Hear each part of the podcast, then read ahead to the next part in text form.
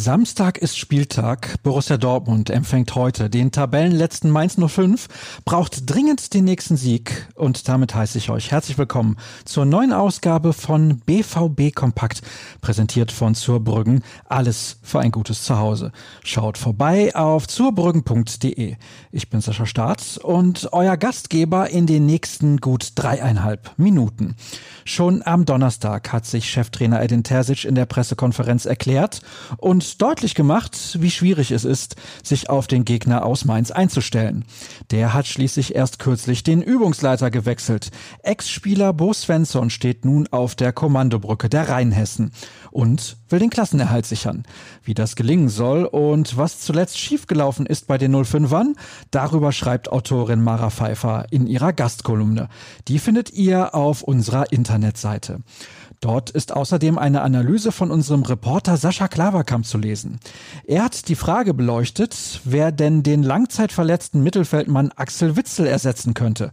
Emre Can oder vielleicht doch der erst 17 Jahre junge Jude Bellingham.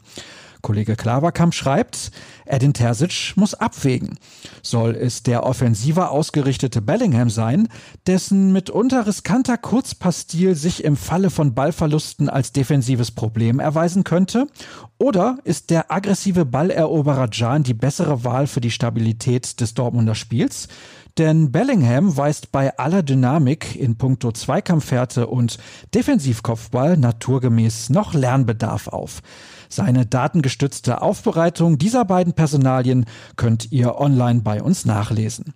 Und damit zurück zum heutigen Bundesliga-Kick.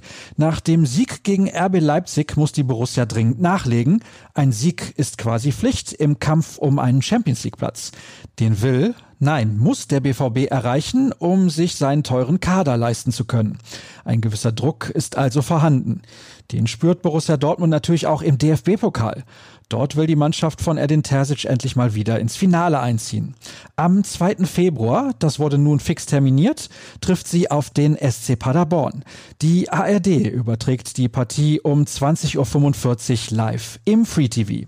Apropos Fernsehübertragung, das heutige Spiel gegen Mainz könnt ihr beim Bezahlsender Sky sehen.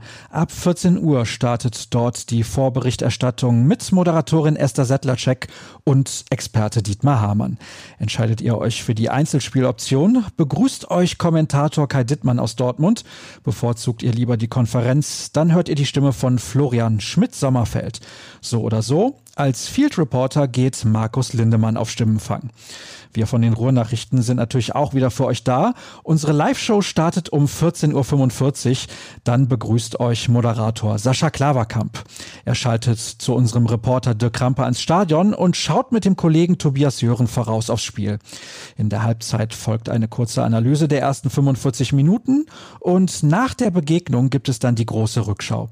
Schaltet sehr gerne ein und klickt euch durch unsere Artikel. Im Anschluss an die Partie gibt es wie immer den Spielbericht, die Einzelkritik und alles Wissenswerte rund um Schwarz-Gelb.